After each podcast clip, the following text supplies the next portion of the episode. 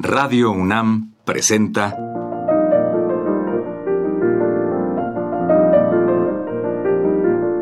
Los compositores interpretan. Programa a cargo de Juan Elguera. ¿Qué tal amigos? En esta ocasión escucharemos una grabación realizada por el notable compositor brasileño Heitor Villa-Lobos. Villa-Lobos nació en Río de Janeiro en 1887 y falleció en 1959. A los seis años de edad comenzó a estudiar vigilado por su padre, quien era un gran amante de la música. Después estudió el piano con su tía Ciciña, una excelente pianista que lo puso en contacto con la música de Bach. A la muerte de su padre, muy joven aún, comenzó a ganarse la vida tocando el violonchelo en teatros populares. Fue en ese tiempo cuando conoció al gran músico Ernesto Nazaret, a quien siempre tuvo como modelo a seguir.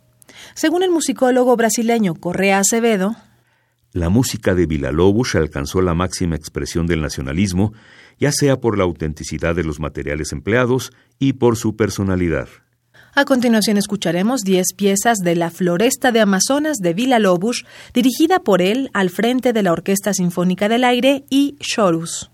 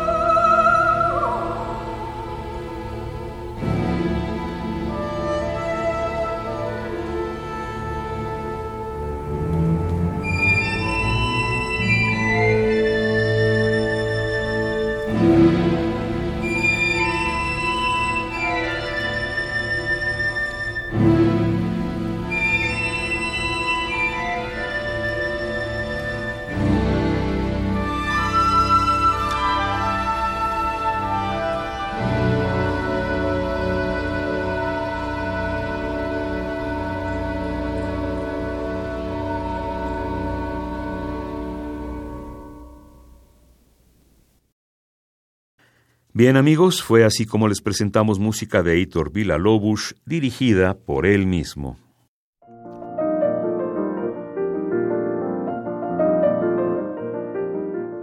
Radio UNAM presentó Los compositores interpretan, programa a cargo de Juan Elguera.